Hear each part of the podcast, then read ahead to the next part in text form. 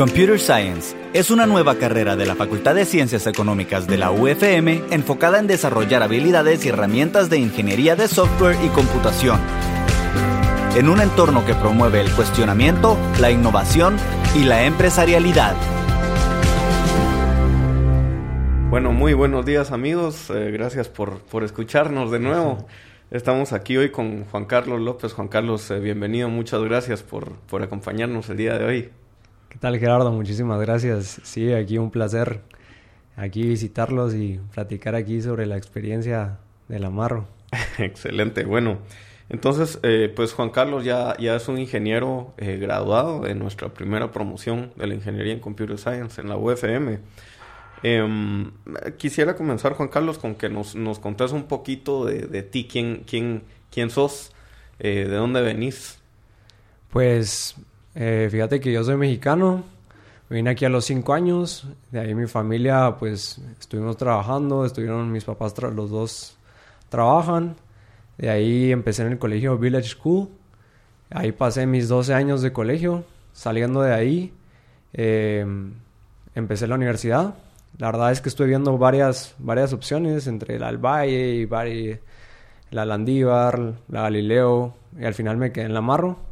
Ahorita terminando el amarro, gracias a Dios encontré trabajo, entonces soy Scrum Master y también trabajo en el área de ventas y eh, tengo emprendimientos por aparte.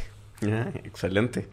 ¿Y por qué? Bueno, ya pues hiciste todo tu colegio acá en Guatemala, sos, más chapín que mexicano. Sí, ya aproximadamente 19 años aquí en Guatemala, entonces bastante tiempo. Excelente. ¿Y cuando, cuando estabas en quinto bachillerato, digamos, cómo, cómo te ¿Te sentías, te sentiste en algún momento un poco perdido? ¿No sabías a dónde ibas? Eh... Sí, la verdad es que sí.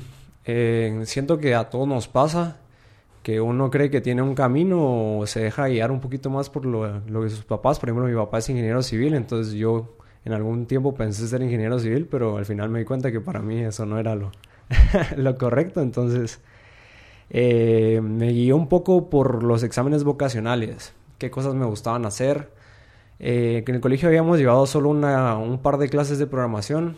En ese entonces era Pascal lo que veíamos, un lenguaje ya viejísimo. pero, pero me llamó la atención y yo no me di cuenta hasta más o menos mi segundo año de U que era realmente lo que quería estudiar. Yo, de hecho, yo empecé en la Marro en ingeniería empresarial. Okay. Y ahí me cambié a Computer Science. ¿Por qué? ¿Por qué? Pues fíjate que eh, al empezar con, ingeniería empresarial, decidí llevar unos cursos de Computer Science porque se me daba la programación. Y dije, bueno, tal vez lo puedo combinar con algo. Em, yo en ese momento no estaba enterado de la carrera de Computer Science. Si hubiera estado en ese momento, incluso creo que lo hubiera considerado antes de entrar a ingeniería empresarial. Eh, me enteré hasta cuando ya estaba adentro, porque algunos de compañeros que yo conocía ahí de la universidad se habían metido a la carrera. Eh, me llamó mucho la atención. Entonces empecé a llevar un par de cursos y resulta que ahí me encontré. Ahí fue donde dije, ah, bueno, soy bueno para esto y la verdad me lo estoy disfrutando. No es algo que no, que no me vaya a disfrutar en ese momento o que digo, bueno, soy bueno, pero no, no me gusta. Y fue ahí donde decidí y dije, creo que aquí puedo hacer el cambio. Otra cosa que me llamó la atención es que eh, dije, bueno, tal vez no necesariamente tengo que hacerlo aquí en la Marro, puedo cambiar a otra universidad o algo así pero me gustó mucho el enfoque de negocios que le da la Marro. Eso siempre ha sido algo que a mí me llama la atención. Yo eh, saliendo del colegio, o sea, como que no sabía ni qué quería estudiar ni nada de eso, pero sabía que no quería al final terminar siendo una persona más trabajando para una empresa. ok, buenísimo. Y en, en la carrera de, de, Computer Science, de Ingeniería en Computer Science en la, en la Marro, ¿qué, ¿qué, fue lo que, lo que aprendiste así muy resumido? que si, si nos pudieras contar como cuáles son los temas que, que sentís que aprendiste, los que más te han em, funcionado y sido eh, siendo útiles en, en, la vida real, ¿verdad? Pues mira, de parte técnica siento que estaba bastante completa. Eh, siento que un valor agregado que encontré ahí fueron el área de negocios. Eh, ya me llevé varias clases de emprendimiento, con Project Management, em, un taller que se llamaba Business Workshop, que es una forma de crear tu propia empresa.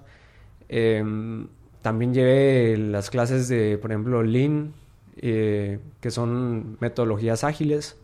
Siento que eso es lo que me estaba dando. De hecho, ahora me dedico a trabajar en esa parte. Entonces, pues siento que eso fue lo que me abrió mucho las puertas y siento que es un diferencial que da la Amarro. Ese tipo de, de metodologías para poder sacar adelante los proyectos. De ahí también una clase que realmente me marcó a mí fue mm, eh, Data Science 1, que fue donde me llamó mucho a mí la atención el enfoque que le daban el análisis de datos hacia los negocios. Entonces fue una de las clases que más me marcó, incluyendo después la clase de Lean, que fue Lean Thinking eh, and Agile Methodologies. Fue algo que también me, me marcó, que dije, la verdad es que nunca había pensado que ese tipo de cosas se pudieran aplicar a, al desarrollo de software, al desarrollo de aplicaciones y siento que es el valor que realmente le está dando al amarro algo agregado porque yo nunca había oído hablar de nada de eso. En el colegio no se menciona nada de eso. Si mucho te enseñarán a programar en las partes básicas o algo así, pero tanto así como darle un enfoque a una metodología que pueda ayudarte a mejorar tu productividad en más adelante, desde el colegio hasta aplicarlo en algún negocio más adelante, es, es algo que siento que realmente le da un valor. Y ese enfoque que de negocios que le da la Amarro también, esas clases que te mencioné de, de emprendedurismo, de negocios, siento que le da ese valor para compararse con otras universidades. Siento que te preparan para cuando salgas de ahí puedas poner tu propio negocio o puedas llegar a ser CEO de algún área de tecnología de alguna empresa. Qué interesante, vamos a, vamos a hablar en, un ratito de, de emprendimientos. Em, con, con, respecto a, los temas eh, técnicos en, tecnología, ¿hubo alguna clase que te haya marcado o algo que te haya gustado mucho? Sí, con respecto a las partes técnicas, por ejemplo, llevamos la clase de em, Artificial Intelligence. Esa fue una de las clases que más me marcó porque es algo que ha sido el boom los últimos años y siento que la persona realmente la persona que nos la dio realmente le aportó valor o encontró algo que, que nos pudiera, que pudiéramos aplicar ahorita. No nos, nos, daba ejemplos como eh, cómo aplicar el Artificial Intelligence al, al área de negocios. Desde cosas tan básicas como un chatbot. ¿Qué valor le da un chatbot a una empresa?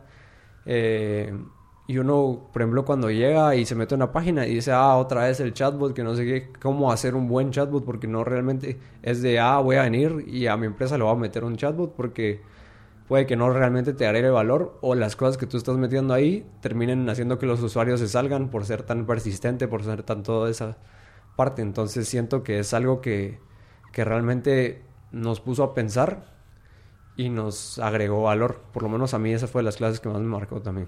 Este, tema es, eh, pues está muy de moda, ¿verdad? lo que es inteligencia artificial. Eh, pues mucha gente habla de, ello. ¿Qué, es realmente?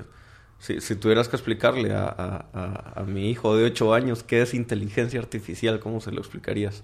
Em, pues, para explicarle a un niño de 8 años, lo más básico yo siento que dirías es como agarrar el cerebro de una persona y meterlo en una máquina. Y es como agarrar a un bebé y ir verlo crecer dentro de esa misma máquina. Entonces uno le va enseñando cosas y la idea es que esa máquina pueda ir aprendiendo sola. Y ya en un momento ya hay ciertas cosas que de tanto información que uno le va metiendo, ellos solitos van agarrando su propia información, creando en inteligencia artificial se le llaman redes neuronales, que son patrones que reconoce la máquina para después ellos ir creando sus propias eh, neuronas, se podrían decir, en donde se va guardando diferente información. Incluso lo podemos ver ahora con lo, con lo de Google, donde todo eso, que ponían dos chatbots a conversar y al final terminaron creando su propio lenguaje, cosas así. Entonces, básicamente es eh, yo no programo el comportamiento de la máquina, sino solo hago que la máquina logre aprender de sus experiencias para que luego la máquina pueda tomar sus propias decisiones. Por ahí va la cosa. Ah, exactamente. En inteligencia artificial se llegan a ver varias cosas como árboles de decisiones, todo eso. Entonces, al final es programar el, comportamiento de la máquina, como te dijiste, no tanto los resultados o qué obtener. Uno programa cierta cosa, pero realmente lo que pasa en medio es muy difícil que una persona lo entienda. ¿Por qué esa máquina tomó esa decisión?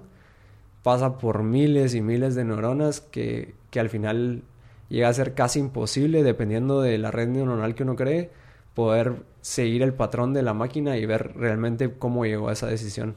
Qué interesante. Bueno, em, hablando de, pues mencionaste muchísimo eh, los cursos que recibiste de emprendimiento, eh, de, de, negocios y de liderazgo. ¿Estás aplicando algo ahorita, emprendimiento?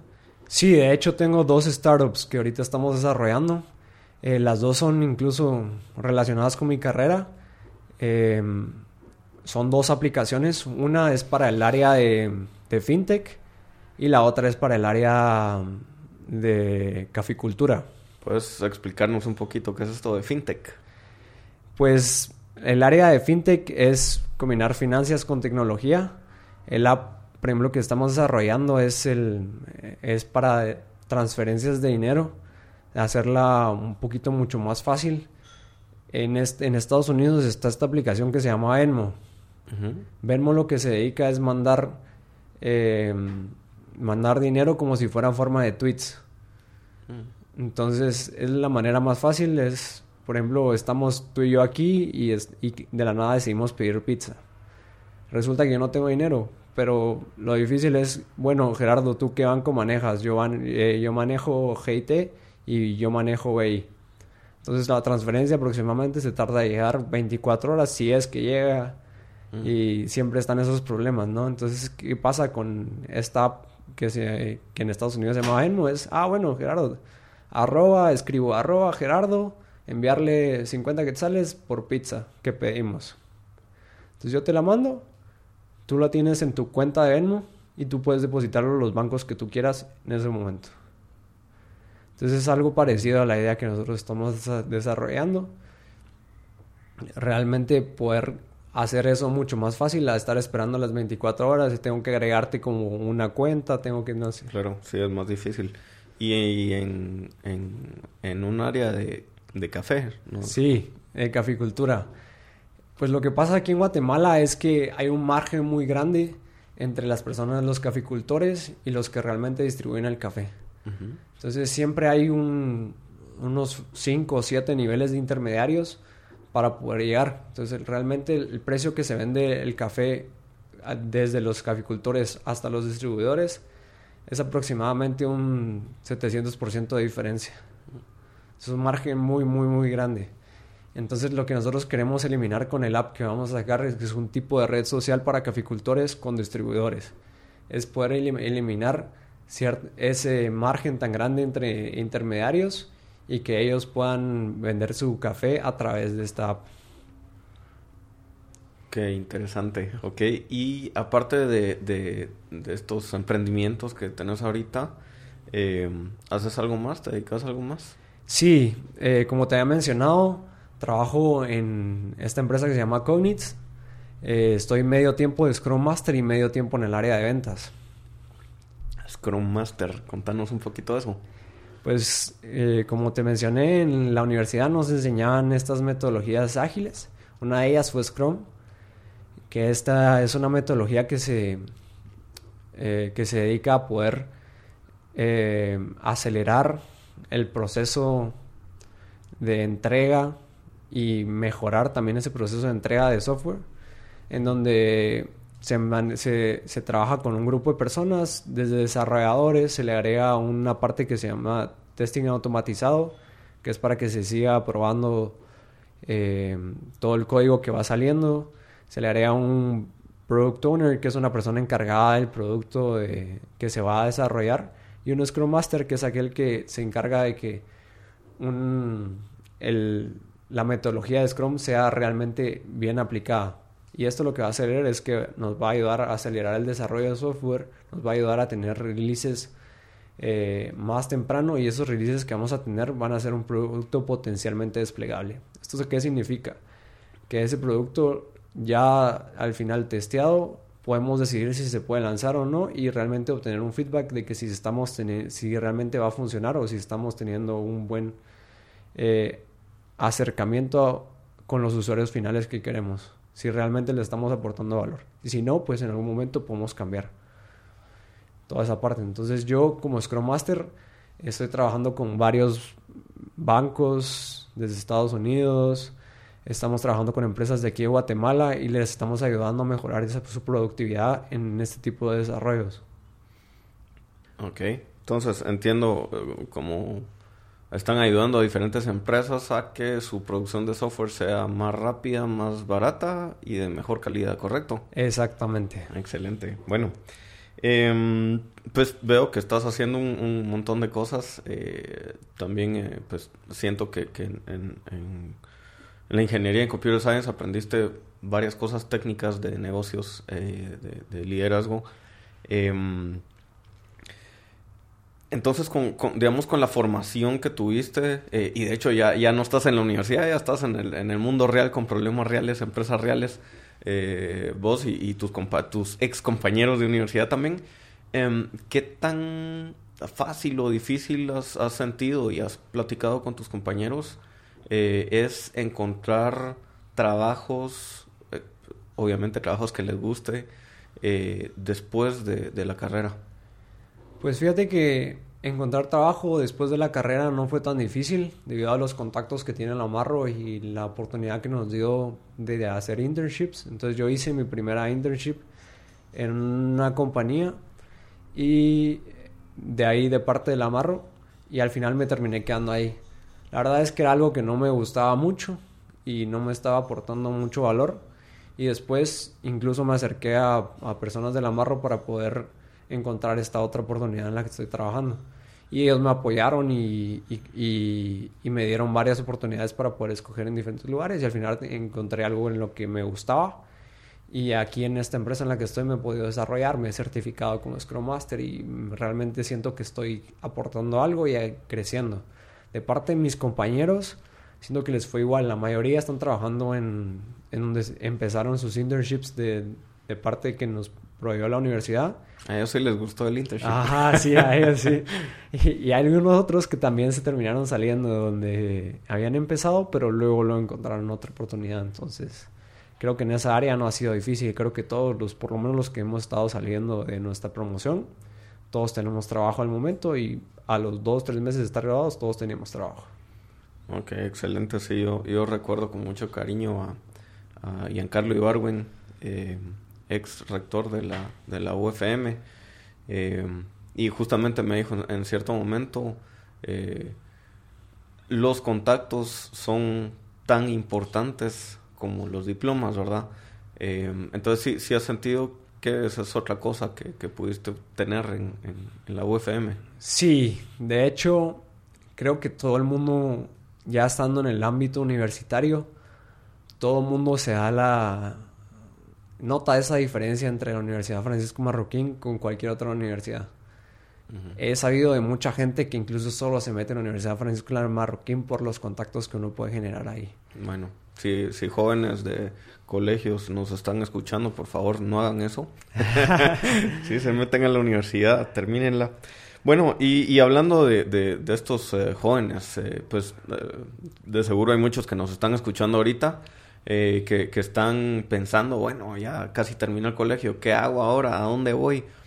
¿Hay algún consejo que te hubiera gustado que alguien te diera a, ti antes de meterte a la universidad o antes de tomar una elección? ¿O qué, consejo podrías darle a, las personas, a los jóvenes que están ahorita como decidiendo qué hacer con el resto de su vida? Que es, es realmente súper importante. Em, no, esta elección es súper importante porque no es solo qué voy a hacer los próximos cuatro o cinco años, que es en tu vida universitaria, sino realmente es qué voy a hacer el resto de mi vida, cómo voy a vivir el resto de mi vida, qué es lo que voy a estar haciendo, cuál va a ser mi nivel de vida, ¿verdad? Eh, ¿qué, consejos le, podrías dar? Pues siento que una de las cosas más importantes es no dejarse llegar por lo primero que se pase en nuestro camino, así de que bueno, hoy tengo emoción de ser arquitecto, hoy me voy a hacer por ser arquitecto, sino que realmente investigar del tema. Por ejemplo, yo algo que me sirvió bastante fue platicar con los directores de carrera del Amarro para ver realmente eh, a dónde me gustaría ir, realmente no desechar ninguna carrera, porque en un principio yo diría, bueno, yo decía, eh, bueno, computer science, pero es que voy a terminar siendo un programador todos los años y siempre. ¿Y qué pasa si me harto de ser programador? ¿O qué pasa si no quiero tener ese salario toda mi vida o cosas así? Pero siento que eh, platicar realmente con los directores de carrera me expandió esa forma de pensar y ahí fue donde me encontré. Entonces, eh, que no desechemos la carrera solo porque suena feo o porque a algunas personas no les fue bien, sino que si realmente nos llama la atención algo, eh, preguntemos, informémonos sobre ese tema. Incluso cosas que encontrar esas cosas en las que somos buenas. Si yo mi habilidad es, no sé, el dibujo, acercarme con las personas de arquitectura, de diseño gráfico o diseño de producto incluso, para ver si realmente me puedo encontrar por ahí y ver ese valor, qué es lo que yo quiero eh, ser en la vida. Bueno, todo el mundo decimos yo quiero ser exitoso, pero ¿cómo voy a ser exitoso? Y hablabas, hablabas, cabal, si, si sos bueno para, para dibujo, em, eh, pues justo arquitectura tal vez es, es, una carrera doc. Con relación a esto, ¿sentís realmente que alguien que, que, se meta, por ejemplo, a, nuestra ingeniería en Computer Science, eh, tiene que saber ya programar o tiene que ya tener algún uh, alguna habilidad tecnológica o, o, o, no? No, yo siento que lo único que tienen que tener es las ganas de realmente hacer las cosas. Eh, hay bases que se pueden encontrar, pero esas bases incluso nos las dan en la universidad desde el primer semestre que entramos. Entonces, eh, yo por ejemplo, la base que tenía era programación en Pascal. prácticamente lo único que podría decir que tengo de eso era tal vez un poco de la lógica de programación. Pero varias personas que entraron conmigo en la carrera no, nunca habían programado en su vida, no sabían ni que tenía una computadora adentro. Eh, incluso creo que no sabían ni abrir la consola de una computadora, entonces... Eh, pero al final terminaron sabiendo eso y mucho más. Entonces, incluso sé que algunos de ellos lograron llegar incluso más lejos, todavía ya cosas en la nube, cosas ya un poquito más interesantes que les gustó mucho más el área técnica. Entonces siento que no necesitas tener un, un background de, de haber programado, de haber desarrollado aplicaciones desde el colegio, cosas así. Simplemente con las ganas y con realmente el interés que tengas o puedes, puedes llegar muy lejos. Y no necesariamente tiene que ser en algo así de que, ah, bueno, voy a programar una aplicación, puedo programar algo web, sino que incluso eh, puede ser algo como programación para, para plantas, programación para circuitos o todo eso, porque yo llevé esa clase de circuitos nos enseñaban a programar en Arduino, microcontroladores, todo eso. Entonces es algo que realmente no te, no te tienes que ir por solo una rama, que te dan la opción de escoger entre diferentes ramas. Excelente. Bueno, entonces eh, se, nos, se nos acabó el tiempo. Eh, muchísimas gracias Juan Carlos, muchísimas gracias eh, amigos por estarnos escuchando y espero que, sigamos encontrándonos en los próximos podcasts. Hasta luego. Gracias. hasta luego. Gracias Gerardo.